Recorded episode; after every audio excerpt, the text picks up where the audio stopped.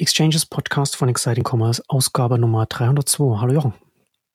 Hallo Marcel. Heute wollen wir uns mit Buy with Prime äh, beschäftigen ähm, nachdem wir in der 300 darüber gesprochen haben, dass auf die Themen von dir kommen, ist das heute ein Thema, das ich so ein bisschen intern gepusht habe, dass wir da mal drüber sprechen. Äh, liegt noch ein bisschen in der Zukunft, auch in den USA, wo das jetzt erst angefangen hat mit, mit ersten Einladungen und äh, in Europa mal gucken, wie das, wie und ob das äh, hierzulande dann auch kommen wird. Aber ein sehr, sehr spannendes Thema, wie ich finde, das und das äh, durchaus das Potenzial hat, dass wir in fünf Jahren ungefähr oder vielleicht sogar schon früher Amazon ganz anders wahrnehmen werden, als wir es heute wahrnehmen. Aber bevor wir da in das Thema einsteigen, kommen wir zu unserem ersten Werbepartner heute. Zendesk. Der Handel muss handeln. Kundenservice, der radikale Erwartungen erfüllt. Die Covid-19-Pandemie hat viele Entwicklungen im Handel beschleunigt. Sie hat aber auch das Kundenverhalten und Erwartungen nachhaltig geprägt und verändert. Eins ist klar, der Handel muss handeln, um dem radikalen Erwartungsdruck der Kunden auch gerecht zu werden. Kundenservice-Teams im Handel haben zahlreiche Herausforderungen zu bewältigen. Mit der Customer Experience Software von Zendesk gelingt es, diese Herausforderungen anzugehen und so die Erwartungen der Kunden auch zu erfüllen. Die Software passt sich an die Anforderungen von Unternehmen jeder Größe an, auch an ihres. Zendesk bietet eine komplette Kundenservice-Lösung, die benutzerfreundlich ist und mit dem Wachstum eures Unternehmens Schritt hält. Als Unternehmen macht Zendesk alles, um aktiv an der Gemeinschaft teilzunehmen und Gutes zu bewirken. Mehr zu Zendesk und der Customer Experience äh, Software findet ihr unter www.zendesk.de slash mc slash cx im Einzelhandel. Das verlinken wir dann auch nochmal in den Show Notes. Da kann man sich das anschauen. www.zendesk.de slash mc slash cx im Einzelhandel. Ja, ähm, ich habe bei mir im Newsletter über Buy with Prime geschrieben, als das, als das äh, angekündigt wurde oder vorgestellt wurde, habe dann auch in den folgenden Ausgaben immer noch mal ein bisschen drüber geschrieben, weil ich immer wieder darüber nachgedacht habe. Und je länger ich über das Thema nachdenke, desto größer sehe ich das für, für Amazon und damit auch für den Onlinehandel, zumindest hier in den westlichen Ländern werden, wo Amazon aktiv ist und sich aufgebaut hat und stark ist. Und ich würde das mal, um so ein bisschen zu umreißen, woher meine Gedanken kommen äh, und dann auch, was with Prime überhaupt so bedeutet, würde ich mal ein bisschen eine Zeitreise machen, ein bisschen mal zurückgehen und zwar ins Jahr 2010. Da hat nämlich Facebook äh, seinen Like-Button eingeführt und den hat den Like-Button dann, also den gab es bis dahin nur im Newsfeed und dann haben sie den quasi bereitgestellt als ein Widget, das man in seine Webseite integrieren kann und dann über diesen Like-Button dann Leser, Leserinnen oder, oder auch bei Videos, Zuschauerinnen, dann diese Inhalte in den Newsfeed pushen können und dann damit quasi Mediendistribution in dem, in dem Facebook-Feed bekommen. Ich habe da damals darüber eine Analyse damals geschrieben vor zwölf Jahren, wo ich gesagt habe, dass das eine sehr starke Ausweitung für Facebook sein wird, die die Macht von Facebook auch verstärken wird, was ja dann auch der, äh, der Fall gewesen ist. Und Facebook ist dann sehr stark für den, den Mediensektor dann auch geworden. Ich beschäftige mich ja mit Plattformen schon seit einer Weile, seit den Nullerjahren und habe über die, über die Jahre hinweg auch immer mal ein bisschen so versucht, so Plattformansätze, zumindest so Online-Plattformen auch so ein bisschen zu kategorisieren oder so ein bisschen zu unterscheiden und habe irgendwann mal in zwei Ansätze äh, unterschieden und habe dann und, und habe da von einer Binnenintegration und einer Außenintegration gesprochen. Also wenn man halt gerade von Websites oder Apps oder und so weiter kommt. Und also Binnenintegrationen sind so, wenn Drittanbieter in einer Plattform stattfinden. Also hat man ganz klassisch bei bei Betriebssystemen die Apps, also iOS oder Android auf der App oder auch so Spiele, die mal auf Facebook waren und so etwas. Oder auch eine Binnenintegration ist zum Beispiel auch ein Marktplatz. Ne? Da hast du Amazon, Amazon Marktplatz und ein Händler, der da drauf ist, der ist in dem Marktplatz da innen integriert. Und dann hatte ich noch äh, unterschiedene Außenintegration und das ist dann, wenn die Aspekte von der Plattform, also Aspekte, wo auch Netzwerkeffekte mit dranhängen, die nach außen gehen, also nicht auf dem Angebot im Sinne von Facebook stattfinden, sondern eben ein Like-Button, das ist ein Aspekt von der Plattform, woanders stattfinden, auf einer Webseite zum Beispiel. Und dann eben nicht nur irgendein Aspekt von, von dem Anbieter, sondern etwas, wo dann auch tatsächlich konkrete Netzwerkeffekte dranhängen, also beim, beim Like-Button dann auch eine, eine Distribution. So, und das ist schon eine wichtige Unterscheidung, um so ein bisschen zu erfassen, was in welche Richtung Plattformen ihre Netzwerkeffekte und quasi ihre, ihre, ihre Tentakel da so auslegen können und was sich da entwickeln können. Und da kommen wir jetzt nämlich zum Buy with Prime, weil Amazon natürlich bis jetzt eine Plattform ist oder der Marktplatz eine Plattform ist, was natürlich nach innen, also direkt nur bei Amazon selbst stattfindet und man kann zu Amazon reingehen und das dann, und das dann nutzen. Und das äh, wird jetzt ausgeweitet, weil jetzt jetzt Amazon an, angefangen oder angekündigt hat, eine Außenintegration zu machen. Das ist auch nicht das erste Mal. Also Amazon Pay und so weiter gibt es ja schon so ein paar Versuche. Aber der Unterschied hier ist, finde ich, dass sie bei Buy with Prime dieses Prime mitbringen und diese ganzen internen äh, Netzwerkeffekte dann damit reinkommen und, und, und diesen, diesen, diesen Sog, der da drin ist. Also ich fasse mal kurz zusammen, was sie da jetzt angekündigt haben. Äh, sie sagen also, Online-Händler können, wenn sie Buy with Prime integrieren, dann hat man dann so ein Checkout-Button, wo das dann da steht, bei Prime, da können dann Prime-Abonnenten dann darüber dann kaufen. Müssen sie, machen sie bei Amazon dann den Checkout, also müssen sich bei Amazon einloggen, ist dann quasi Amazon Pay und so weiter. Also Online-Händler können Amazons Logistik nutzen und damit dann an die Prime-Abonnenten verkaufen. Und der Prime-Badge ist dann wie, wie auf Amazon, wird dann auf den Websites, zeigt dann die Verfügbarkeit der Option, sodass man sieht, okay, das kann man als Prime-Abonnent nutzen oder man kann vielleicht Prime-Abonnent werden. So, was Sie sagen, bei den Gebühren sagen Sie jetzt, die werden schwanken und auch von der Produktkategorie abhängig sein. Also haben Sie sich sehr, sehr vage gehalten und mal da sehr gespannt, wie sich das entwickeln wird, wenn das natürlich entsprechend attraktiv ist. Äh, werden sich auch die Gebühren entsprechend entwickeln, die man dann an Amazon dann zahlt. So, und aktuell wird with Prime jetzt nur gegen Einladung angeboten. Und das ist auch erstmal nur an Verkäufer, die auch FBA einsetzen. Ne? Also, wo man halt am Amazon auch sicherstellen kann, dass dann die Prime-Qualität dann erstmal da ist. Aber das Interessante ist jetzt, with Prime soll irgendwann immer weiter geöffnet werden. Also ein Beispiel für Verkäufer, die nicht FBA einsetzen. Ne? So wie jetzt auch äh, Marktplatzhändler sagen können, wir machen das alles selbst, aber wir sind in der Operativ so gut, dass wir das leisten können dass wir Prime-fähig sein können, ohne dass wir auf die, äh, auf die Amazon-Logistik setzen. Und solche und wer, wer, das, wer das nachweisen kann, Amazon gegenüber, dass er das schafft, der kann dann auch bei with Prime Checkout bei sich dann äh, haben, ohne dass er dann auch auf FBA setzen muss und dann die ganzen Gebühren und so weiter hat. Und irgendwann soll dann bei with Prime dann sogar auch, auch Händlern offen stehen, die gar nicht auf Amazon stattfinden. Also das ist dann der, der letzte Schritt dann von Buy with Prime, der jetzt angekündigt ist. Also mal, mal schauen, wo das dann noch hingehen soll der ist dann, dass ich ein Händler sein kann. Ich habe gar keine Marktplatzpräsenz bei Amazon und ich will auch nicht auf FBA setzen, aber ich kann Buy with Prime machen. Das heißt, ich kann Prime-Abonnenten sagen, hier, kauft bei mir, hier bekommt ihr das genauso schnell, wie ihr das als Prime-Abonnenten gewöhnt seid. Und das soll zumindest auf Einladungsbasis bereits noch dieses Jahr äh, losgehen, diese, diese Stufe. Also wollen sie jetzt sozusagen relativ schnell aggressiv das dann als Service ausrollen. Und das sind jetzt erstmal so die groben Fakten, was sie äh, damit bei Prime angekündigt haben. Finde es auch super spannend. Ähm, ich sagte ja trotzdem mal meine ähm, spontane Reaktion, als ich das gelesen habe. Und ich habe es nicht so intensiv verfolgt. Am Anfang habe ich jetzt eigentlich erst, erst für die Aufga Ausgabe hier intensiver damit beschäftigt. Meine erste reflexartige Reaktion war, welcher Händler ist so blöd und baut den Button ein? Mhm. Und äh, schustert quasi Amazon äh, neue Kunden zu, also stärkt deren Macht noch mehr. Aber das ist genau das, was du eigentlich auch mit, mit Facebook anfangs mit dem Like-Button gesagt hast. Auch da dasselbe. Welche Medienseiten werden so blöd sein und den Button einbauen, nur damit Facebook noch stärker ist, wird und noch mehr Traffic, noch mehr Inhalte etc. bekommt. Also äh, mit dieser, in Anführungszeichen, Blödheit hat natürlich Gründe, weil einfach der, der Traffic und, und, und, und die, die, die Marktmacht äh, der Player, die das machen, so groß ist. Deswegen lassen sich ähm, andere drauf ein. Äh, also mit, mit der Blödheit ist zu rechnen, in Anführungszeichen. Und das Interessante finde ich eigentlich, du hast ja gesagt, das ist nur in USA.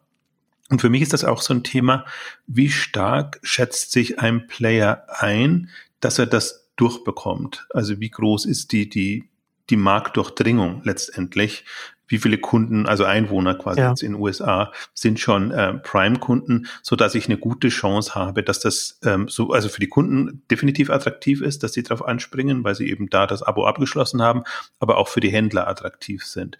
Und deswegen glaube ich, ist das auch sehr abhängig von den Märkten dann, mhm. die, die Amazon angehen kann mit dem Modell, weil wenn sie nicht eine Mindestrelevanz haben, dann ist dieser Buy-Button auch nicht, also diese, dieser Prime-Button auch, auch nicht, nicht attraktiv. Ähm, das, deswegen finde ich das, fand ich das nochmal einen interessanten hm, Aspekt. Und die Macht, ja, also ich, ich habe es für mich so ein bisschen jetzt, als ich auch gelesen habe, das wird sehr niederschwellig äh, jetzt kommuniziert und äh, sehr gemünzt auf das Prime-Programm und die ganzen Vorteile. Aber im Grunde, was Amazon macht, ist seinen eigenen Checkout auf die anderen Seiten zu bringen. Und ähm, auch da Sie betonen das an der einen Stelle, glaube ich, im Fragenkatalog auch nochmal explizit zu sagen, der Checkout soll nicht den bestehenden Checkout ersetzen, sondern wird quasi so eingebunden, mhm. wie jetzt momentan eine Payment-Methode oder, oder so. Also parallel dazu, aber jetzt wieder Richtung Potenzial gesprochen. Also es besteht durchaus die Option, also aus meiner Sicht, das zu einem vollwertigen Checkout äh, auszubauen, wo man alles drin erledigen kann. Weil das Argument ist ja die Seamless Experience quasi, die, die man von Amazon kennt, auch auf andere Seiten zu bringen. Und das ist halt optimiert in, in, in jegliche Richtung. Also insofern, jeder, der da mit seinem eigenen holprigen Checkout äh, rumoperiert, wird, wird das vielleicht als Option wahrnehmen, aber momentan ist es noch ganz anders kommuniziert. Also geht wirklich darum, die Prime-Vorteile auf, auf der anderen Seite ähm, hinzubekommen. Und das ist an sich schon smart, beziehungsweise du kannst noch kurz erläutern, eigentlich, was das Moment ist, was ich übersehen habe, was, was du aber sehr herausgestrichen hast. Und was sie auch erwähnen, ist, ähm, dass die externen Händler Zugriff auf die Daten bekommen. Also, dass sie erstmals Zugriff auf E-Mail-Adresse und Kontaktdaten der Amazon Prime-Kunden haben. Und das ist natürlich schon ein Moment, wo ja der ganze Marktplatzhandel darunter leidet. Hm. Und wenn man diese Chance sieht oder sähe, ist das natürlich ein gutes Argument, warum man das noch zusätzlich machen kann. Ja, Genau, das hat man ja als Marktplatzhändler hat man ja nicht dann das, ist das Problem, dass man da gar keine, gar keine Kommunikationsmöglichkeiten mit, äh, mit den Kunden hat, denen man da schon mal was verkauft hat. Und das ist ja hier, deswegen habe ich auch am Anfang gesagt, dass, dass, dass man schon auch sich überlegen muss, welche Aspekte sind denn da, warum ist es überhaupt relevant? Warum sprechen wir heute drüber? Wir würden heute nicht drüber sprechen, wenn Amazon jetzt einfach jetzt oder Amazon Pay launchen würde und man kann einfach damit bezahlen, man kann sich da einloggen. Also als sie das gemacht haben, haben wir auch nicht drüber gesprochen damals und eine Ausgabe dazu gemacht, weil das nicht so relevant ist, weil da nicht so stark da ein Netzwerkeffekt dranhängt. Also hängt zwar die Bekanntheit von der, von, von der Marke dran und so weiter, aber es ergibt nicht so super viel Sinn, das als Online-Händler da so ein, so ein Amazon Pay zu machen zum Beispiel. Und bei With Prime ist es ein bisschen anders, weil äh, das werden alle Online-Händler wissen, wenn man den Prime-Badge hat, dann macht es einen spürbaren Unterschied, was den Umsatz auf dem Amazon-Marktplatz angeht. Es gibt ja diese Prime-Haushalte, ne, Prime-Abonnenten sind, die natürlich sehr viel mehr auf Amazon ausgeben, weil sie jetzt diese, diese Jahresgebühr oder Monatsgebühr bezahlt haben und dann auch dieses Geld wieder reinbekommen wollen. Also kaufen sie vornehmlich bei Amazon, vergleichen gar nicht so stark auch Preise, also vielleicht auch ein bisschen, aber gar nicht so stark. Also es gibt ja da Umfragen, die das dann auch nachgewiesen haben, wo dann, wo dann ganz konkret verglichen wurde, was, wie ist das Einkaufverhalten auf Amazon von, von Kundinnen, die keine Prime-Abonnenten sind und solche, die Prime-Abonnenten sind. Und da ist der, der jährliche Umsatz sehr viel höher und auch das Kaufverhalten ganz anderes. Und natürlich kommt da noch hinzu, dass ein Prime-Haushalt, also der die Prime-Gebühr bezahlt, tendenziell auch ein Prime-Haushalt ist mit einem höheren Einkommen. Also auch das ist, hat man in Studien immer wieder, wieder gesehen. Und das ist ja gerade in den USA, wo die Hälfte der Haushalte, also gerade auch die obere Hälfte des Marktes dann da auch bei Prime ist, ist das natürlich dann schon äh, sehr interessant. Die Frage dann auch, wie kann ich denn als Online-Händler diese Prime-Haushalte erreichen? Und ein Weg ist halt, okay, ich bin halt auf, ich gehe auf den Zähneknirschen auf den Amazon-Marktplatz und gehe da äh, also, und bekomme da die Prime-Box und dann mit oder mit FBA oder ich mach's oder ich mach's selbst. Aber dann bin ich halt in diesem sehr engen Marktplatzkasten eingepresst, den Amazon mir anbietet, der um, den, um das Produkt rum organisiert ist und nicht um mich als Händler herum. Und deswegen habe ich da ganz wenig Spielraum abseits von Werbung schalten, um dann, dann auch Leute dann äh, oder, oder die Kundinnen dann auch entsprechend erreichen zu können. Und der Unterschied jetzt, und das, das finde ich sehr, sehr interessant, was jetzt hier mit Buy with Prime passiert, und ich hatte das in meiner initialen Analyse in meinem Newsletter dann halt herausgearbeitet, dass damit erstmals von Amazon eine Möglichkeit geschaffen wird, ganz offiziell zu sagen, hier auf mein Angebot, das ist an Prime-Abonnentinnen äh, gerichtet. Hier könnt ihr direkt mit eurem, mit dem, was ihr als Prime-Abonnenten an Servicequalität erwartet, kaufen, so wie ich das auf dem Marktplatz auch machen kann, aber mit dem Unterschied, dass ich auch die direkten Daten bekomme, um diese zu erreichen, diese Prime-Haushalte. Das heißt, ich bin dann zwar mit Buy with Prime, habe ich zwar nicht die Distribution des Marktplatzes, aber ich bekomme den Zugang zu den Prime-Haushalten. Ne? Also wenn ich jetzt, wenn ich jetzt sage, ich mache Buy with Prime, aber ich mache zum Beispiel die ganze Logistik alles selbst, brauche ich natürlich alle Zugangsdaten oder, oder, oder äh, Adressdaten und so weiter, wie ich die auch erreichen kann, die, äh, die Kundinnen, um sie dann entsprechend das dann auch alles auszufüllen. Und das ist, finde ich, nochmal eine ganz interessante Dynamik, die wir dann in den nächsten Jahren äh, sehen werden. Vorausgesetzt, Amazon nimmt das wirklich ernst. Und ich habe schon das Gefühl, dass sie das, dass das was ist, was jetzt zwar so low-key angekündigt wird und jetzt so langsam ausgerollt wird, aber was sie schon äh, sehr stark als etwas sehen, was, was sehr viel äh, Potenzial hat, sehr viel Eigendynamik entwickeln kann aufgrund dieser ganzen inneren Dynamik, ne, die, die, die das, die das dann äh, entwickeln kann bei den Händlern, was, sie das, was, was den Umsatz dann darüber angeht. Und das Interessante ist, was ich finde, ist, dass, es, dass sie damit einen internen Wettbewerb aufmachen. Bis jetzt war es ja so, wie ich gesagt habe, wenn ich als Verkäufer Prime erreichen will, dann muss ich den Marktplatz benutzen.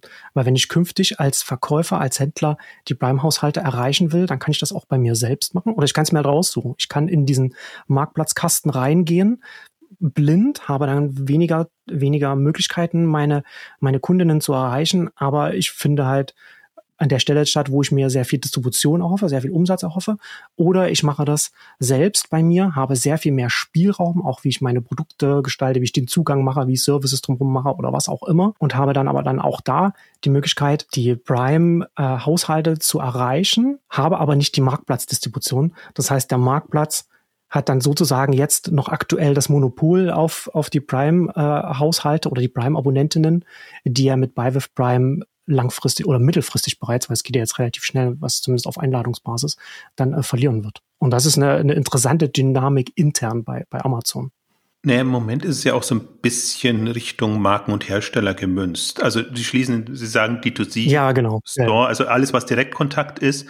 Aber jetzt, wenn man sich mal vom, vom Inventory und von, von den ganzen Gegebenheiten anguckt, ähm, also sieht man schon eigentlich die, das wendet sich an die, wo Amazon auch traditionell schwach ist. Also dieses, diese Markenwelt auf der eigenen Seite abzubilden. Ich glaube, in dem TechCrunch-Artikel, der dazu veröffentlicht wurde, wurde das auch nochmal mal thematisiert. Also, dass, dass Marken natürlich selber viel mehr Möglichkeiten haben und viel höhere Ansprüche ja. haben, sich darzustellen, ja. aber eben halt im Online-Einkaufserlebnis, Checkout etc.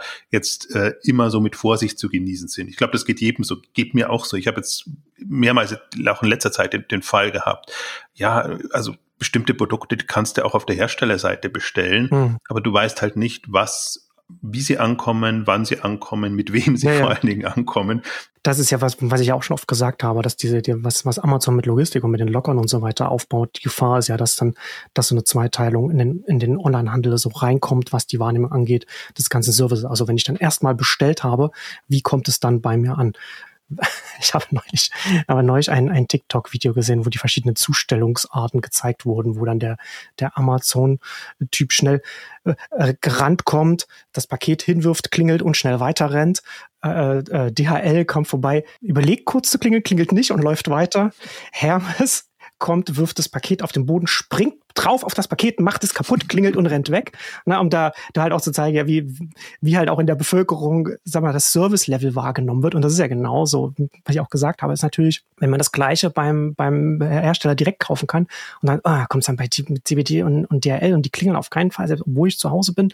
Und dann ist es, liegt es in irgendeiner Filiale oder bei irgendeinem Paketshop sonst wo ganz weit weg. Oder kaufe ich es einfach bei Amazon, wo ich weiß, da kann ich es mir an, an einen Locker liefern lassen oder, oder, oder die klingeln auch wirklich bei mir.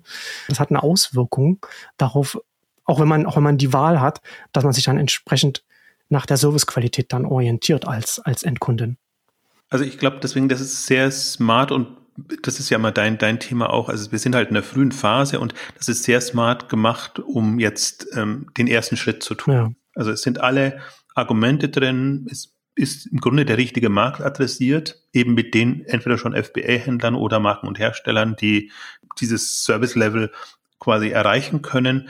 Ähm, und insofern, ähm, also man sieht aber auch, du hast es ja auch angedeutet, sie lassen sich ja nicht in die Karten gucken. Also das, du merkst halt im Prinzip, das finale Geschäftsmodell, Erlösmodell ist noch ähm, nicht wirklich da oder da lassen sich noch Optionen offen und ähm, so als also Experiment würde ich es jetzt auch nicht mehr bezeichnen, aber ähm, sozusagen die das ist so noch so ein den Markt ertasten und, und ja, zu gucken, ja. wie kommt man da weiter. Interessanten Aspekt fand ich im Übrigen, du hast es erwähnt, und Amazon Pay ist Pflicht natürlich ja. in dem äh, bei With Prime. Das heißt, die, da wird sich das Vertriebsteam freuen, weil das, das, kriegst du als Händler nur, wenn du, wenn du auch Pay aktiviert hast oder, oder mhm. äh, da, da Kunde bist. Und äh, das ist, sehe ich genauso, also was, was du beschrieben hast. Amazon Pay ist so ein schwieriger Fall, weil man nicht so genau rausfindet als Händler, was ist der Mehrwert zusätzlich und ist halt eine weitere Payment-Methode. Und ähm, dass Amazon das macht, ist selbstverständlich. Äh, es ist verständlich und und ähm, ja, sind ja da auch sehr präsent auch auf den, den Veranstaltungen und ähm, generell im, im Vertrieb. Aber so in der Kombination macht das natürlich nochmal dreimal mehr Sinn. Und ähm, deswegen ist das schon eine, eine faszinierende Geschichte. Also auch diese, ich habe so ein bisschen anderes Modell als du. Du hast mit, mit dieser Innen- ähm, ähm und Außenwirkung quasi mhm. der, der Plattform. Ich habe immer noch dieses Modell von, von Yuma Hake äh, im Hinterkopf. Für mich, das ist auch schon, glaube ich, 15 Jahre mhm. alt oder so. Ja, ja. Ähm, Distributive, also wo, wo, wo Plattformen in, in, die Distribution gehen und einfach eben auch außerhalb mhm. äh, präsent sind. Und das können eben, das das waren ganz früher die YouTube-Videos, das waren irgendwann die, die Buy-Buttons und das sind jetzt so implizitere Modelle, also schon ausgefeilter, als es damals war. Aber das ist halt der, das ist im Prinzip die Kür. Kannst du als Anbieter auf fremder Leute Seiten eine äh, ne, ne, ne bedeutende Position erreichen und in der Kombination mit dem, was du beschrieben hast, Netzeffekte, Netzwerkeffekte, Netzwerkeffekte, meine Güte, ähm, in, in, mit, mit Prime äh, zusammen hat das natürlich nochmal einen, einen anderen Effekt. Aber das ist für mich auch so ein bisschen, also wir haben das ja in, in unterschiedlichen Fällen, also wie, wie sich die starken Plattformen einfach so den nächsten Schritt gehen. Mhm. Also das, das ist, ja genau die Frage, was kommt dann als nächstes? Und für mich ist das schon so eine, so eine Thematik. Ähm, wer hat überhaupt die Chance, das zu machen? Also wie wird es dann vor allen Dingen gemacht? Also das, das Thema haben wir ja auch. Also bei Amazon ist nicht alles, was angegangen wurde, im ersten Schritt gleich ein Erfolg. Man, also legendär die Geschichte natürlich, wie viel Anläufe es zu dem Marktplatz gebraucht hat, bis der überhaupt äh, funktioniert hat.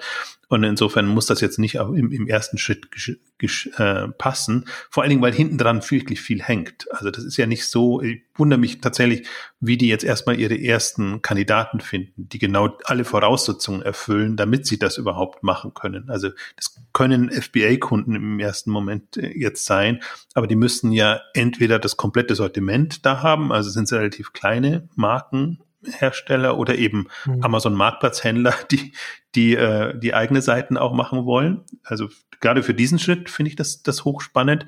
Aber jetzt andersrum die die attraktiven Marken und Hersteller und auch größere oder oder bekanntere Online-Shops, so sage ich jetzt mal, ähm, die sind ja nicht noch nicht so ausgerüstet. Wobei ich schon mitbekommen habe, dass manche jetzt, die halt zumindest ein bisschen bei Amazon aktiv sind und ihr eigenes Lager haben, schon im Grunde die Prime-Kriterien versuchen zu erfüllen dass, dass sie dann eben die, die schnelle Lieferung haben und dass sie quasi das Siegel bekommen. Ja. Das ist ja auch so ein, nochmal, so, so ein Siegelgeschäft einfach. Das ist, aber das, das wird ja wirklich noch, glaube ich, noch vielerorts, zumindest außerhalb der Branche noch unterschätzt, was, was für ein geniales Flywheel das auch mit Prime und dem Marktplatz ist, weil Prime natürlich den Händlern einen Anreiz gibt, ihre Servicequalität zu steigern. Also dann auch ent, entweder selbst auf diese Qualität zu kommen oder eben den starken Amazon-Partner zu nehmen, um diese, um diese Service, dieses Service-Level zu erreichen, um Prime-fähig tätig zu werden, weil man damit dann eben den, den, den Umsatzboost dann damit bekommt.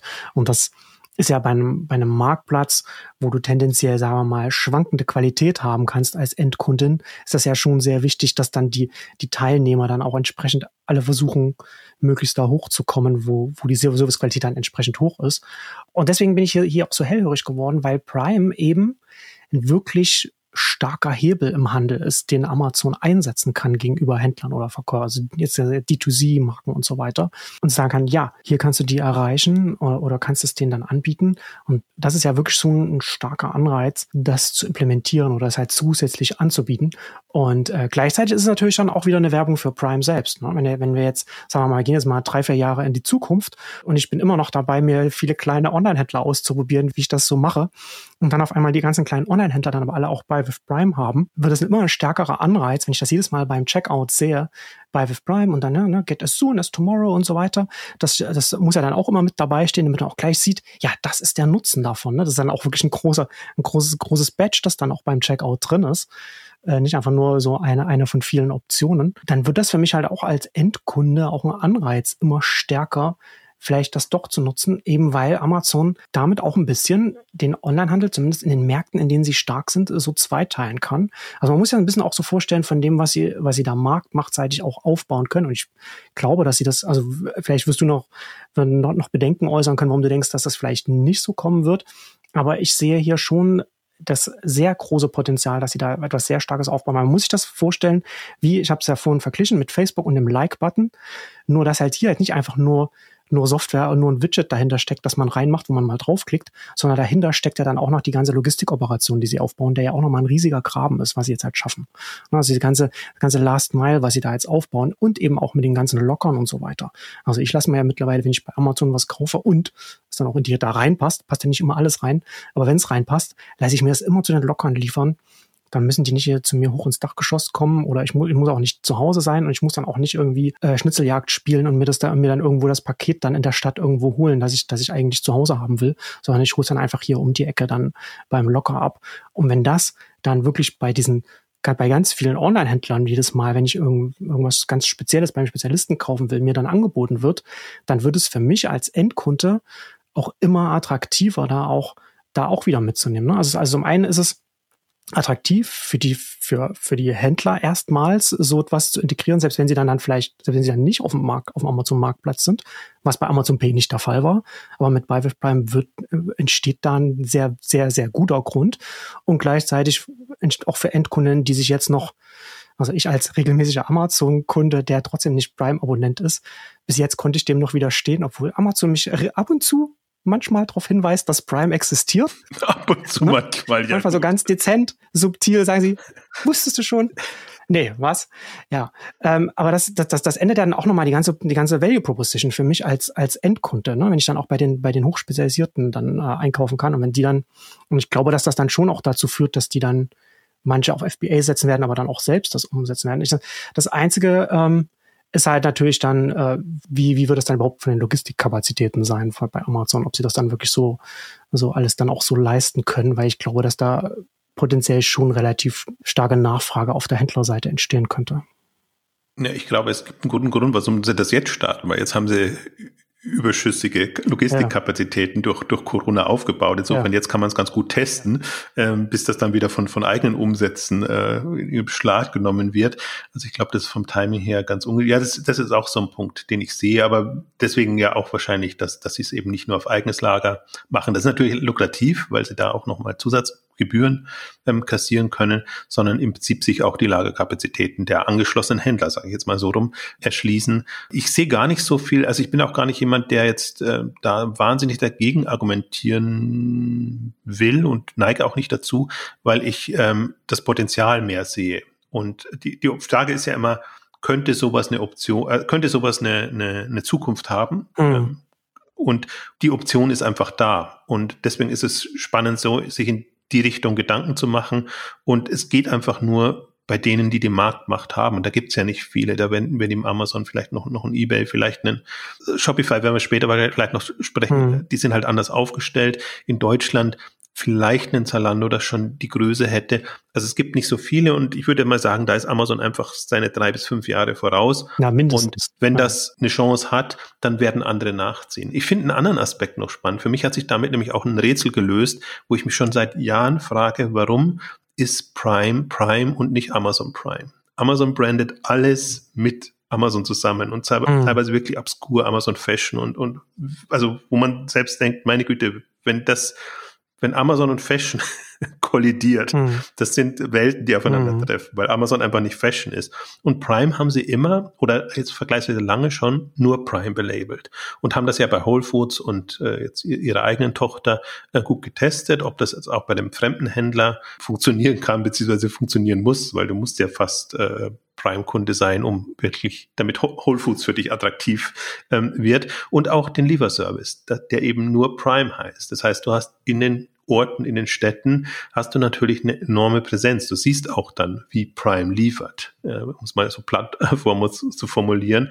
Und so ist das aus, aus, aus einer Branding-Perspektive schon interessant, weil ich hatte mir immer gedacht, meine Güte, wenn da auch Amazon da drauf, könnte weiterhin Amazon Prime sein. Also Amazon Logistics heißt Prime oder ist auf der letzten Meile als, als Prime äh, sichtbar. Und ähm, deswegen ist das schon, glaube ich, eine, eine, eine Strategie, die, die langfristig angelegt ja, ist und schon Fall. längeren ja. im Machen ist, in der Mache ist.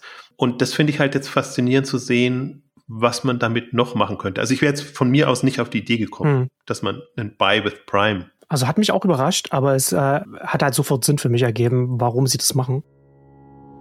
Pakiro. Verpackungen für aufmerksamkeitsstarke Inszenierung im E-Commerce. Pakiro ermöglicht auch Kleinunternehmen Verpackungen mit einem Wow-Effekt. Da geht die Auflage bereits ab 500 Stück los. Und das alles mit individuellem und vollflächigem Druck.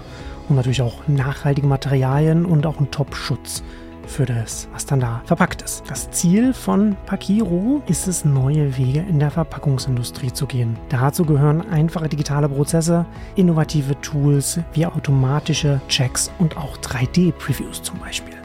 Also, mit der kleinstmöglichen Auflage von 500 Stück, was ich schon gesagt habe, ist es zum Beispiel auch ideal für Startups mit kleinen Mengen oder zum Beispiel auch für Sondereditionen bei größeren Unternehmen. Und man ist natürlich auch sehr flexibel hier mit kurzen Lieferzeiten und auch einer Nachbestellung in nur drei Klicks. Wir sprechen hier von individuell gestalteten und vollbedruckbaren Stand- und Blockbodenbeuteln zertifiziert nachhaltige Materialien und das alles natürlich auch die Schutzeigenschaften laborgeprüft. Ein kostenloses Musterpaket kann man sich bestellen und für alle Podcast-Hörer, Hörerinnen haben wir noch ein Spezialangebot und zwar 30% Rabatt für alle Erstbesteller bis zum 30.09.2022 für jeweils bis zu 20.000 Verpackungen, also 30%.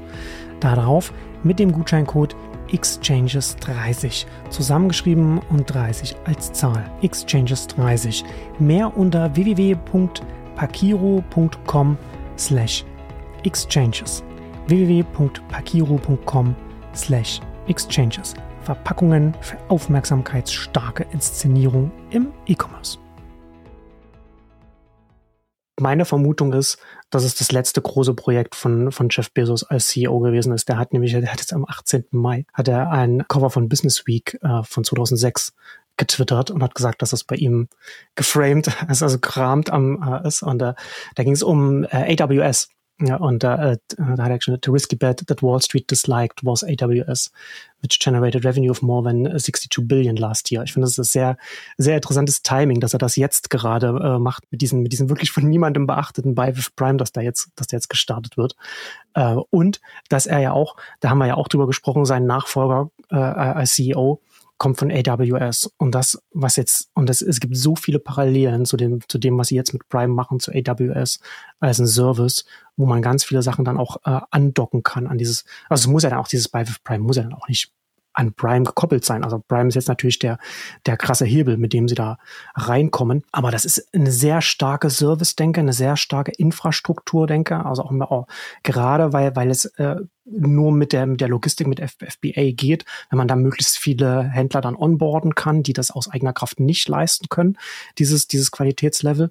Und das ist, ja, also da kann man einfach sehr viele Parallelen sehen und da gibt, also da gibt sehr viel Sinn, finde ich, da jetzt auch zu sehen, dass er als Nachfolger da jemanden aus dem AWS-Lager auch gewählt hat. Ich glaube auch, dass diese Denke, da haben wir ja auch Ausgaben dazu gemacht, äh, die, diese Plattformdenke eigentlich für alle Themen, die Amazon angeht, mhm. die hat sich in den letzten Jahren ja durchgesetzt und im Prinzip jedes Thema versuchen sie in irgendeiner Form auch als Plattformmodell im Sinne von distribuierbar im Sinne von Services drumherum stricken etc. zu bauen, von, von Alexa angefangen bis, was weiß ich, also die, die Logistik und, und, und, und solche Sachen ähm, ohnehin. Also diese Denke ist, ist ohnehin drin. Ich meine, die, die, der Punkt ist natürlich, es ist eine Unterwanderung des gesamten Onlinehandels, wenn sie damit durchkommen. Also es ist schon eine extrem starke Machtposition jetzt im negativen Sinn gesprochen. Im positiven Sinn gesprochen ist natürlich das schon so, dass die Standards sich entsprechend durchsetzen und dass dieses, dieses große Infrastruktur-Logistiknetzwerk mit mehreren hundert äh, ähm, Fulfillment-Centern ja. inzwischen äh, in USA, ähm, das sind natürlich, das hat so niemand. Selbst ein Walmart hechelt hinterher mhm. und hat jetzt ein Dutzend oder, oder so, glaube ich, in, in der Region, in der, in der Dimension. Die, die Frage ist, ob parallel dazu ein ich bin ja immer noch so ein Freund, ich hatte das damals auch auf der K5 mit, mit, als wir so diese chinesischen China-Themen hatten und wo ja gerade auch China enorme Logistikkapazitäten überall weltweit aufbaut. Mhm. Wo ich ja auch gesagt habe, im Grunde müsste man, um dem entgegenzukommen, müssten sich Händler gegenseitig Flächen freiräumen, so dass man wirklich die Lagerkapazität, die ja durchaus da sind in dem, in dem gesamten Amazon, äh, äh, gesamten Onlinehandel jenseits von Amazon, ähm, hat, auch nutzen zu können. Ähm, aber da, soweit ist die Branche nicht und war jetzt durch Corona ohnehin abgelenkt, hatte, hatte andere Sorgen. Ähm, und das ist schon, also das wird schon auch mit erfolgsentscheidend sein. Logistikkapazitäten, auch gerade auf der letzten Meile, baut, ist auch Amazon am Voranpreschen, hat jetzt fast vor jeder größeren Stadt äh, noch, noch ein äh, Depot, nenne ich es jetzt mal, mhm. ähm, wenn es nicht ein volles Lager ist, um einfach auch die, diese letzte Meile oder Same Day hinzubekommen. Also mehr noch in Europa als, als in den USA. Ich glaube, da ist erstmal wichtig, dass es am nächsten Tag ankommt, weil, weil die Wege einfach viel, viel länger sind. Also das ist halt ein Versprechen und deswegen, ich glaube, ist der Hebel auch in den USA viel größer, weil dieses Versprechen, du hast es am nächsten Tag oder noch am, am, am selben Tag und da kommt ja dieses Ultra-Fast Delivery Thema mit rein. Dazu haben wir auch, glaube ich, ja doch, wir haben die Amazon Logistik oft genug behandelt, Ausgaben dazu gemacht. Also ich weiß, ich habe einige Blogbeiträge dazu geschrieben. Also dieses Versprechen auch äh, auf der letzten Meile, da haben sie ja also ich glaube, das war auch vor zwei oder drei Jahren, dass sie da den Hebel umgelegt mhm. haben und sagen das ja auch in allen Unterlagen. Das kostet enorm viel Geld. Das, äh, die Bottomline macht es ihnen auch kaputt und das haben sie auch in, in der Corona-Zeit nochmal forciert. Also das sind die Invest Investments, im Grunde Investments, die sich nicht so leicht abzahlen oder zurückzahlen, ähm, diese machen. Und in der Kombination ist das natürlich ähm, unheimlich mächtig. Und ja, also ich glaube, wir müssen, wir können jetzt natürlich dagegen argumentieren und, und äh, überlegen, warum das nicht funktioniert. Aber ich finde es eigentlich spannend, jetzt immer aus, aus einer Marktgestaltungsrichtung ähm, das zu betrachten. Und das ist ja, du hast es ja beschrieben, das ist ja nicht nur auf der physischen Ebene, jetzt was die Logistik etc. angeht, ähm, spannend, sondern ist einfach auch auf konzeptionell auf einer Webebene super interessant, weil das ist nur ein kleines Widget, was da eingebaut wird. Das beschreiben sie ja auch so schön. Wenn du alle Voraussetzungen erfüllst, dann baust du dieses Widget auf der Webseite ein, äh, dann wird der Kunde umgeleitet und das ist es. Ja. Also das ist das ist immer so das Faszinierende. Das ist jetzt nicht die Mammut-Integration und ähm, wie gesagt, die wollen nicht komplett den Checkout ablösen, deswegen dann wäre es eine Mammut-Integration, ähm, sondern wir wollen da einfach nur diesen diesen Button oder diesen Widget, ähm, dieses Widget da drin haben. Ähm, ist natürlich mobile wieder gedacht und da eine viel spannendere Thematik, als wenn du die Webseite anguckst, weil einfach der Platz Platz sparen. Du hast nur dieses Buy with Prime ähm, Logo und glaube ich noch einen kurzen Erklärtext ähm, dabei und das ist es. Also ich finde es ich find's noch aus anderen Gesichtspunkten spannend. Weiß nicht, ob wir da darauf eingehen wollen oder ob du noch andere ähm, jetzt näher liegende Themen hast, weil gerade alle wollen den Checkout etablieren. Instagram, Facebook, ähm, Google will den Checkout. Alle, alle ja. großen Nicht-E-Commerce-Player wollen im Grunde einen Checkout. Pinterest und, und wie sie alle heißen, machen das zum Teil mit Partnern. Also das Shopify ist ja immer da, das, mhm. was, was am meisten vorangeprescht ist. Und die Frage wäre ja auch da, ob äh, die irgendwann Amazon die Tür öffnen und äh, da reinlassen. Also muss fast davon ausgehen, weil das können sie nicht, sie können nicht sagen, äh, wenn du auf Shopify bist, dann kannst du kein Buy with Prime machen. Das ist, das wäre dann ein Argument äh, dagegen, äh, auf die SaaS-Lösung Shopify zu setzen. Also das, ich glaube auch nicht, dass sie sich dagegen äh, verwehren werden, dass das zu machen. Das würde, das würde keinen Sinn ergeben. Äh, ich finde es auch gleichzeitig auch ganz interessant, weil du hast ja auch von Unterwanderung gesprochen. Ich bin, ja, es, es wird sich in verschiedene Richtungen entwickeln.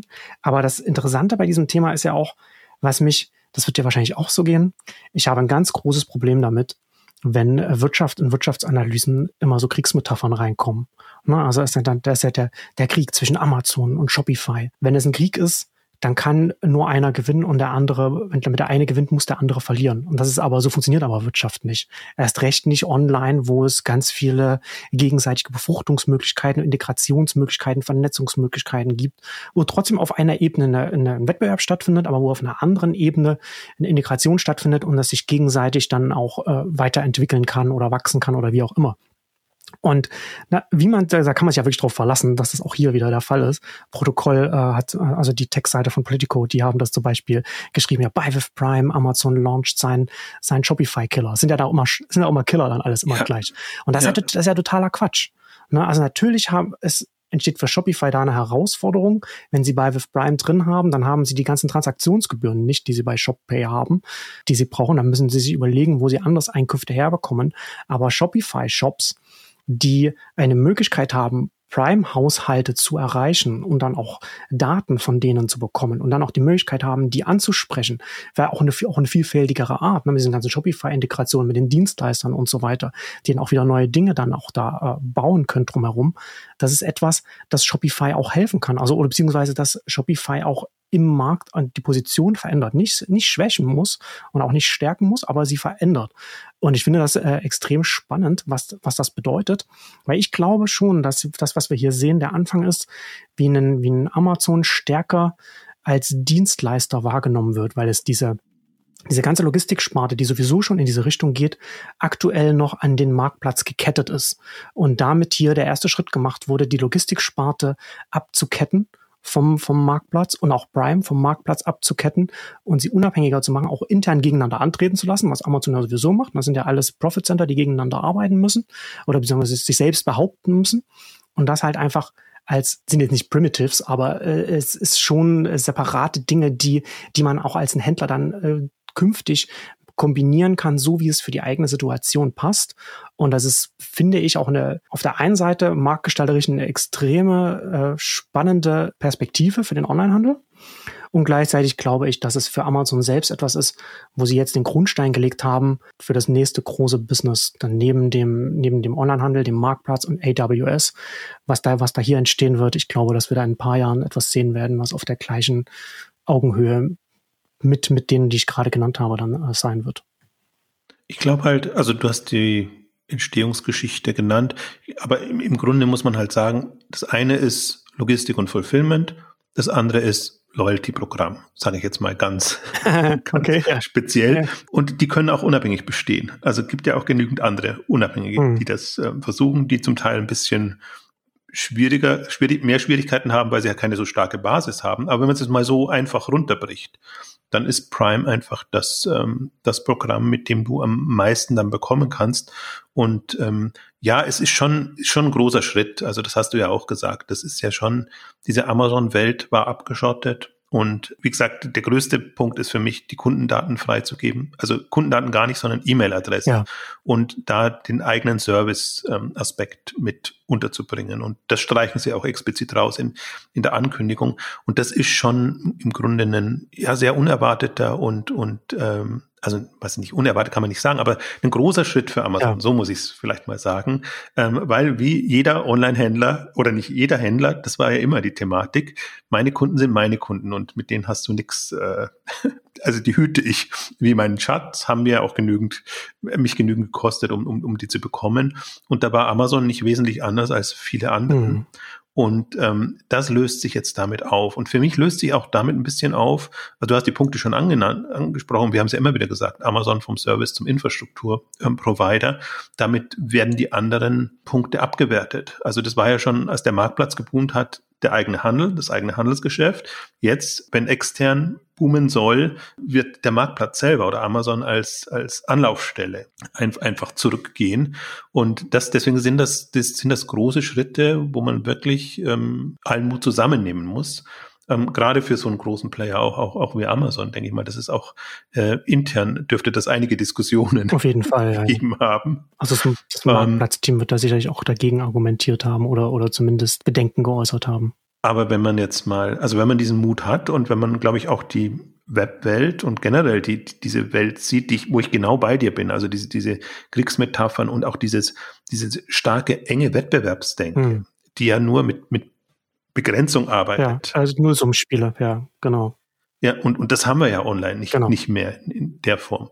Und, und das setzt, also das in der Bewertung, Kommentaren etc., ganzen Businesswelt das ist noch sehr stark so geprägt. Und im Grunde, online ist eine Komplementärwelt, was, was du nicht selber, du, du musst selber Stärken haben, mhm. von dem profitierst du. Und was du selber nicht gut genug kannst, das versuchst du eben mit, mit Partnern auszugleichen oder zu lösen. Und diese Option gibt es und es ist eben super einfach, das zu kombinieren. Also wir kommen langsam in die Richtung hin, dass es super einfach ist. Aber von der, von der, von der Grundidee ist es sehr, sehr viel einfacher, das online so abzubilden, als es eben vorher war. wie willst du, wenn du einen Laden betreibst, Partner reinnehmen oder irgendwie da was machen, kannst irgendwie untervermieten, ja, so, so, so Sachen. Aber du, du kannst es dann nicht so einfach weiterleiten und, und, und einfach diese Dinge ähm, anbieten. Und das ist halt schon die, also Unternehmen, die das verstanden haben und die führenden Player haben das ja verstanden und, und andere nicht, die nichts verstanden haben, sieht man ja, dass die langsam zurückgehen. Und natürlich ist das erst ein Thema ab einer gewissen Größe. Und das, das, da komme ich immer wieder zurück auf das Thema. Das, das, die Größe ist nicht ein Selbstzweck.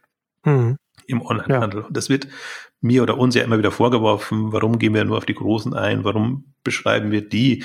Aber das hängt halt immer davon ab, sobald du eine gewisse Schwelle erreicht hast, hast du, hast du diese Optionen. Wenn du das versuchen würdest, wenn du ein Zehntel so groß bist, hast, hast du keinerlei Chance. Oder ist das super mühsam, einfach da, da voranzukommen. Ja.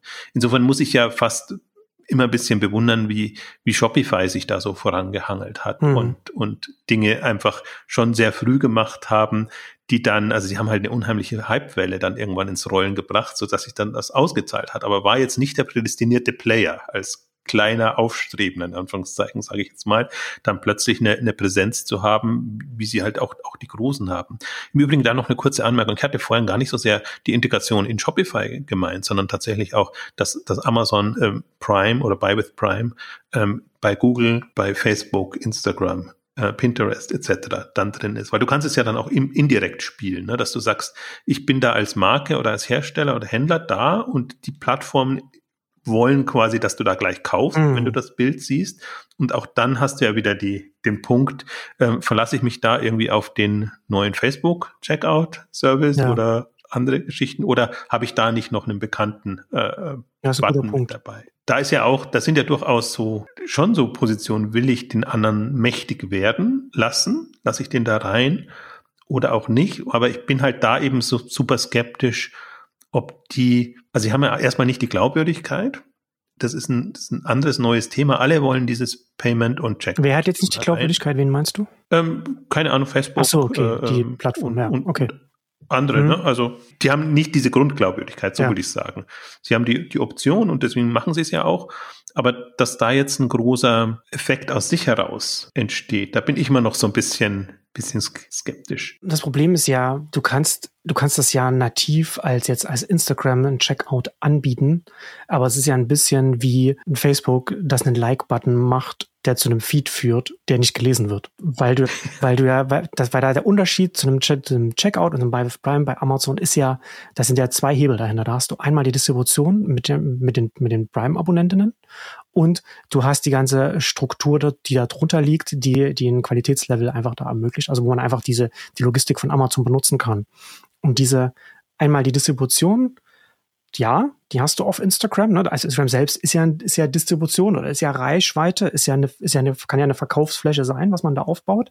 Aber im nächsten Schritt fehlt dir dann, wenn, wenn du bei dem Checkout bist, da fehlt dir ja die, die Differenzierung für mich als Endkundin. Warum nehme ich dann den Instagram Checkout oder den Facebook Meta Checkout oder wie auch immer der dann, dann heißt, wenn ich gleichzeitig die Option habe, also ist ein Shop vielleicht mit, mit, mit einer besseren, mit, mit einem Versprechen, Qualitätsversprechen oder eben einen äh, äh, Buy with Prime, wo ich dann als äh, Prime-Kundin weiß, okay, am nächsten Tag habe ich es. Das kann man ja nicht voneinander losgelöst sehen. Und das sind ja, das sind ja die, Amazon hat da hier einen Hebel, zum einen für die Verkäufer und zum anderen auch für die Endkunden, das zu benutzen. Ja, das Interessante ist ja, beim Checkout spielen ja zwei Faktoren eine Rolle. Einmal das Payment und einmal das Fulfillment. Und alles fokussiert sich ja gerade noch sehr stark auf, auf das Payment, ja. dass man, dass man das gut abschließt. Aber gerade Buy with Prime ist halt jetzt eine, eine Option, wo man es kombiniert hat. Ja. Ne? Da hat man sowohl als auch Vertrauen. Beziehungsweise eigentlich, wahrscheinlich ist der Faktor, bekomme ich es gut geliefert schnell genug äh, und dann auch da, wo ich es hinhaben will. Das ist das größere Problem im Onlinehandel, als wird mein Payment richtig abgebucht, überwiesen oder habe ich da einfach noch äh, die, die Checks äh, etc. Et drin. Deswegen ist das schon, ist auch Amazon einer der einzige, beziehungsweise Shopify versucht es jetzt ja gerade durch, durch die Übernahme von, von Deliver und, und, und den eigenen ähm, im Aufbau eigener Fulfillment-Kapazitäten ähm, das auch so ein bisschen hinzubekommen. Sie versuchen es halt mit einem dezentralen Ansatz und haben jetzt, wir sollten es erwähnen, haben jetzt auch dieses Shop, Shop Promise mhm. Label, dass das sie forcieren wollen, also dass sie zumindest, ich glaube, das war am nächsten Tag oder zumindest in zwei, zwei Tagen. Zwei Tage ähm, Delivery ist es. Hm Ja, mehr ist ja auch für die anderen noch gar nicht ja. möglich. Also diese Versprechen am nächsten Tag zu liefern, das kann momentan ja wirklich nur Amazon halten. Also ich glaube, das ist ein, deswegen spielen sie auch ein bisschen in anderen Kategorien. Wenn, wenn man jetzt rein die, die Payment- oder Checkout-Optionen angeht. Und bin mal sehr gespannt, ob und wie sich das dann verbreiten könnte. Aber das ist halt jetzt schon eine, ja, nochmal eine andere Option. Also das hatten wir bisher als, als Thema noch nicht. Ich würde gerne noch auf, auf einen anderen Punkt eingehen, weil wir hatten ja unsere Payment-Ausgabe auch gemacht. Und das meinte ich auch so ein bisschen mhm. mit den, mit den Checkout-Thematik oder Checkout-Wars oder wie auch immer man es nennt. Ähm, also die, die drei oder vier, die wir besprochen haben, war ja im, im Wesentlichen ein, ein PayPal, ein, ein Klarna, Shop, äh, Shop Pay, also Shopify mhm. Pay ähm, und ein Alibaba Alipay, die eben versuchen in den, in den, also die östlich schon stark sind, westlich reinzudringen. Ähm, und alle haben jetzt ja quasi ihre ja, Shopping-Apps aus dem Payment-Prozess heraus gestartet, ähm, die du nutzen sollst. Erstmal um, also bei am besten ist wahrscheinlich als Beispiel jetzt mal, mal Shopify mit, mit ShopPay, ähm, was ja ursprünglich mal eine Logistik-Tracking-App war, wo du dann halt alle deine Bestellungen tracken kannst, um was aber zur Shopping-Plattform eben ausgebaut wird. Also, dass du ja. da eben dann auch deine Einkäufe machst. Ich finde, am besten macht's Klarna ähm, vom, vom Ansatz und da sieht man auch so ein bisschen, was die an Experience da bauen also die Benutzerbasis ist halt noch vergleichsweise beschränkt, aber jetzt vom, vom, vom, vom Anspruch und von der Art und Weise ist das für mich das, das Spannendste. An PayPal gefällt mir eigentlich, ähm, dass, dass sie halt noch Mehrwerte bieten, jetzt was, was diese Payment-Überweisungen von Kunde zu Kunde und solche Sachen angeht. Also die sind alle schon irgendwie anders aufgestellt. Aber im Grunde wollen sie als ehemalige Payment-Anbieter, sage ich jetzt mal, oder erweiterte Payment-Anbieter, die ganzen Produkte, Sortimente da drin haben in den Apps, dass du da direkt kaufst. Das ist halt mehr so, also ist ein anderer Ansatz, aber im Grunde sieht man schon, wie umkämpft dieser Markt gerade ist und wie alle versuchen, jenseits der klassischen Händler einfach eine Experience oder Mehrwerte hinzubekommen, die es attraktiv für dich als Kunden machen. Mhm. Ähm, darüber einzukaufen. Ähm, das ist nicht entschieden, das ist ja früh und wir haben es ja bewusst auch gemacht, wir haben ja sonst immer Payment-Themen ausgeblendet, weil es einfach da auch nochmal einen Sprung gegeben hat und weil das neue Wettbewerber sind, die im Mobile-Kontext wirklich ähm, ja eine, eine starke Macht äh, bekommen können und ähm, in, in dieses und durch die Brille betrachte ich das auch so ein bisschen. Ne? Da haben, hat man die ganzen, und ich glaube auch, da ist auch ein Amazon gefordert. Und ich habe ja immer, meine Hypothese ist ja auch, wenn Instagram, also leider liegt bei Facebook der Fokus nicht mehr so auf Instagram, aber wenn Instagram es hinbekäme, zur Shopping-Plattform zu werden, dann hätte Amazon echt ein Problem. Rein was die, was die Experience angeht, die, ja. die, die Aufbereitung. Es sei denn, sie verdienen dann mit bei With Prime einfach äh, im Backend mit. Ja, genau, aber das meine ich. Ja. Deswegen ist es ein guter Schritt, da nach außen zu gehen und da gerüstet zu sein. Ähm, wenn das schief geht, also es ist ja auch noch eine, ist ja noch gar nicht gesagt, aber immer nur angenommen, ein, ein Instagram käme damit durch oder jemand der anderen käme damit durch, dann hat man wirklich nochmal eine, eine andere Wettbewerbssituation.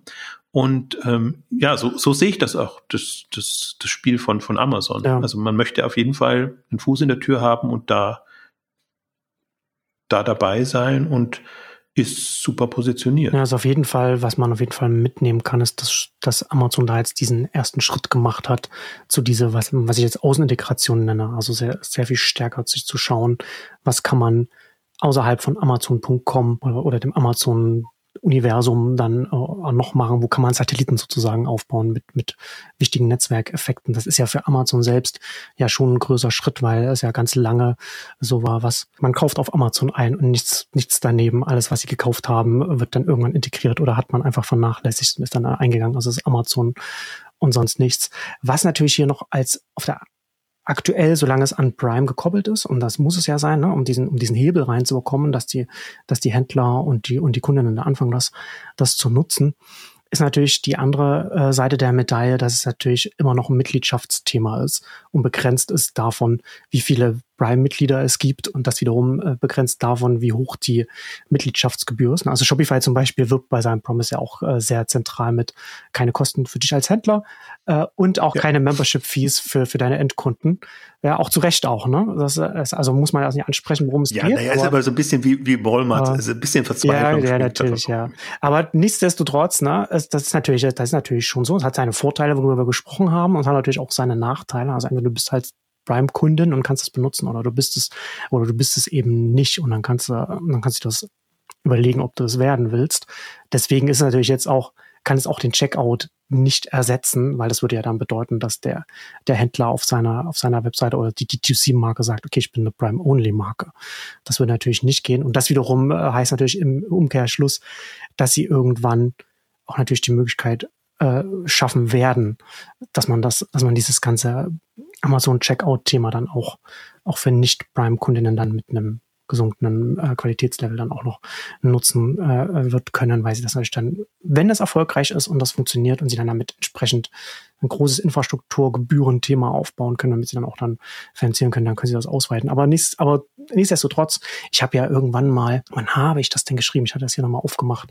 2013 habe ich das bei mir geschrieben. Amazon Prime, das größte Bündelungsexperiment der Wirtschaftsgeschichte. Und jetzt ist neun Jahre später und ich sehe schon, dass das da nochmal noch weitergeht. Ne? Also Amazon Prime hängt ja auch ganz viel an Inhalten dann dran, so diese TV-Serien und Filme, wo sie die Leute reinholen wollen und das schmackhaft machen wollen. Das spielt ja dann auch noch, immer noch stärker mit rein. Aber jetzt so zum Abschluss, um auch noch so ein paar Sachen anzusprechen. Zum einen ist natürlich, wenn sie damit erfolgreich sind, sammeln sie natürlich dann auch noch mal, also man bekommt als Händler dann auch Zugang zu den, den Prime Kundinnen, aber Amazon bekommt natürlich auch noch mal mehr Daten, noch mal mehr Transaktionsdaten, noch mal mehr, was funktioniert im Onlinehandel, an welcher Stelle. Auch sehen Sie dann, wenn wenn das dann wirklich viel genutzt wird, welcher Online-Händler ist groß oder welche Marke, die gar nicht auf dem Marktplatz ist, ist groß. Ne? Also wenn Sie sagen, ja, das ist natürlich Firewall, chinesische Mauer, da gibt's keine Verbindung.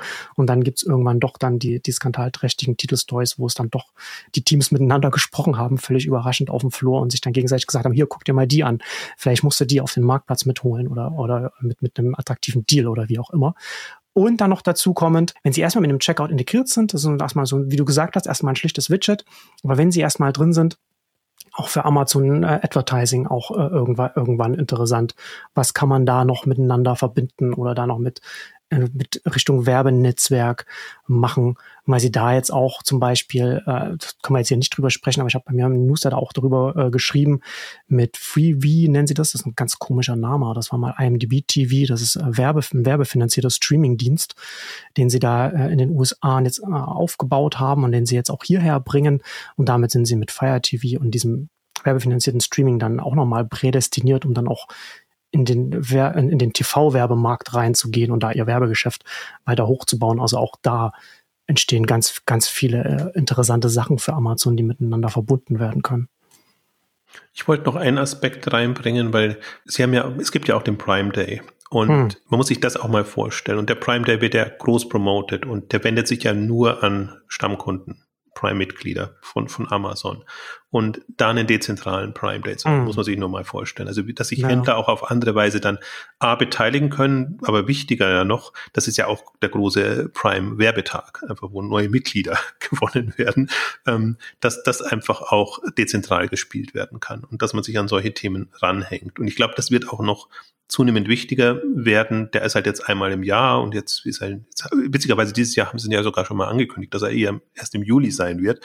Weiß nicht, ob sie deshalb gemacht haben, weil er ins neue Quartal reinfällt oder so. Aber bisher war das ja immer große Geheimniskrämerei, wobei er eigentlich immer, wenn gerade nicht Corona ist, im, im, im Sommer ist. Äh, und das auch, das kann man ausbauen. Also das muss eben nicht nur äh, Prime Day da sein, sondern kann Black Friday irgendwann nur für Prime-Mitglieder äh, etc. sein. Also das sind auch nochmal ganz andere Vermarktungshebel, wo man dann wirklich schon Umsatz in die richtigen, aus Amazon-Sicht, Kanäle leiten kann, ne? von, von anderen wegbringen äh, mhm. kann. Und das sind alles so, so Effekte und so Optionen, die man jetzt hat. Und ich finde es auch durchaus interessant. Also ich verfolge ja auch und diese Woche, glaube ich, kommen ja auch die, die Alibaba-Zahlen, ähm, durchaus was, was Alibaba da treibt und wie die vorangehen und wie die halt schon noch gefühlt jetzt aus meiner Warte heraus noch sehr auf sich fixiert sind. Also da gibt's halt die unterschiedlichen Player und die machen so für sich ihr Ding. Aber da, da geht Amazon jetzt schon nochmal einen Schritt weiter. Andererseits hat, hatten Alibaba, wenn ich das richtig verstehe, auch kein so unabhängiges Loyalty-Programm oder zumindest nichts, was sich so durchgesetzt hat. Ich finde es durchaus interessant. Ja, ja, das stimmt, ja. Wobei ich ja, ja bei, bei Alibaba so Taobao und, und AliExpress sind ja sehr viel weniger verkäuferfeindliche Marktplätze wie der Amazon-Marktplatz. Und mein Argument ist ja schon länger gewesen, dass der Amazon-Marktplatz von dieser Verkäuferfeindlichkeit zurückgehalten wird. Also, ne, was wäre ein AliExpress Taobao Taobao sehr stark um den Händler, um den Verkäufer herum organisiert ist, der dann entsprechend auch mit dir kommunizieren kann, der auch Live-Shopping-Elemente da drin machen kann und so weiter, ist ja der Amazon-Marktplatz, da hast du, da hast du, da hast du das Produkt und dann bist du, dann hast du entweder das Glück, dass du im, im, im Buy-Button drin bist oder du bist halt unter ferner Liefen und das, dass man da noch so durchklicken kann und das, das funktioniert ja für dich als Händler, das macht ja für dich als Händler, das ist ein sehr, sehr enger Rahmen, sehr ein Korsett, in das du reingepresst wirst und das hält dich, das hält den Amazon-Marktplatz glaube ich, schon zunehmend auf, weil es einfach weniger Spielraum für die Verkäufer gibt, da auch Sachen auszuprobieren und da auch nachhaltig irgendetwas aufzubauen und dann auch, na, auch auf an ganz vielen Stellen auch dann voranzukommen. Und deswegen ist das, glaube ich, hier auch nochmal, also zusätzlich, dass sie das, dass sie Prime haben, was äh, Alibaba nicht hat, spielt das hier ja auch nochmal mit rein, ne? dass sie dann halt den Verkäufern im Amazon-Kosmos quasi jetzt auch mittelfristig viel mehr Spielraum geben, was sie da überhaupt machen können. Also es ist im Übrigen auch, wenn man mal so ein bisschen in den Marktplatz reinhört oder so, da hat Amazon schon auch ein Problem, da das weiterzuentwickeln, neue Händler zu gewinnen ja. und das alles ähm, voranzubringen. Also das ist schon nicht ganz einfach oder andersrum formuliert. Die sind schon auch relativ unter Druck mhm. und deswegen äh, müssen sie sich dann sicherlich auch was, was anders einfallen lassen. Und ja, im Grunde, also ich meine, wir kennen jetzt die Kosten nicht, was das, was das bedeutet. Das wird sicherlich, Amazon wird schon die Hand aufhalten, ja, ja. aber im Grunde ist das schon eine, also diese Öffnung, die, diese Verbreitung, eine, eine, eine spannende Geschichte, weil, weil man dann einfach nochmal eine, ja, diese, dieses, diese geschlossene Amazon-Welt gibt's dann so in der Form nicht mehr. Und ähm, das tut der ganzen Branche im Grunde schon auch gut. Also es ist ja nicht hilfreich, wenn einer so alles aufsaugt. Und ähm, ich hatte mir eben gedacht, also das ist schon nochmal ein großer Schritt, weil bisher war das Aufsaugen ja auch deshalb, damit man diese Werbeumsätze hat. Und je, je beengter das da ist, mhm. umso sieht man jetzt ja, wie die, wie die Umsätze, Werbeumsätze mhm. explodieren, weil der Wettkampf einfach größer ist. Und wenn es verauktioniert wird, dann gewinnt halt der, der am meisten äh, Geld ausgibt. Aber es ist immer im Interesse, ähm, das eigentlich so restriktiv zu handhaben, äh, wie nur möglich. Äh, und man hat es jetzt gerade, finde ich, an den letzten Zahlen ja auch ganz gut gesehen. Du konntest so viel Werbung machen bei Amazon, wie du wolltest. Du hast nicht wirklich mehr Umsatz äh, hinbekommen, weil weil einfach die, die Marktdynamik eine andere war. Und ähm, insofern ist das schon, also wird das spannend sein zu verfolgen. Aber mein Punkt war eher auch mit, mit, mit Alibaba und anderen. Im Grunde, wenn man jetzt gucken will, was, was ist so State of the Art, muss man sich halt die ganzen grö größeren anderen Player angucken. Mhm. Und die agieren auf anderen Märkten unter anderen Voraussetzungen. Ist nicht mal ganz einfach. Ähm, aber das ist schon nochmal, ist, ist, ist wirklich ein, ein, ein super interessanter Move jetzt, ähm, und äh, ja, wir werden es ab jetzt ja weiterverfolgen. Wobei ich fürchte, ab jetzt wird Amazon das gar nicht mehr so groß ankündigen. Die brauchen es einfach jetzt mal zum Auftakt, um das hinzubekommen. Also entweder es kommen jetzt erste Erfolgszahlen oder es kommt dann, wie ich angedeutet, ja, dass es zum Ende des Jahres zumindest in den USA komplett ausgerollt wird für alle, die dann qualifiziert sind, wie es immer so schön heißt. Ja, oder es verzögert sich halt, weil es, weil es bestimmte andere ähm, Gründe gibt. Aber ja, ich im Nachhinein bin froh, dass du das Thema vorgeschlagen hast und mich nochmal darauf hingewiesen hast, weil bei mir das wirklich komplett vorbeigegangen ist ähm, im, im, im Urlaubsmodus und ich hätte das jetzt mir nicht so intensiv angeguckt, ähm, weil ich auch bei Amazon, die haben in letzter Zeit schon einiges angekündigt, äh, was, was, ach, also im B2, sei es im B2B-Bereich, sei es in anderen mhm. Bereichen oder so, wo ich mir dann denke, ja, auch schön, wenn, wenn ihr das macht. Aber im Prinzip ist man ja schon ein bisschen gebranntes Kind, wenn man jetzt sieht, so die, die ähm, Prime Now ist wieder alles eingestampft und bestimmte andere Dinge sind auch eingestampft oder sagen wir mal integriert worden hm. in bestehende Services. Also es ist nicht auch so alles, was jetzt da Amazon bringt, äh, hat jetzt auch Zukunft und sie kommen auch damit durch. Ja. Und deswegen bin ich auch da jetzt nicht alles, was Amazon jetzt da PR-seitig promotet, finde ich, muss man drauf anspringen. Aber das habe ich tatsächlich ähm, übersehen und es ist wert, dass man sich da nochmal intensiver mit befasst.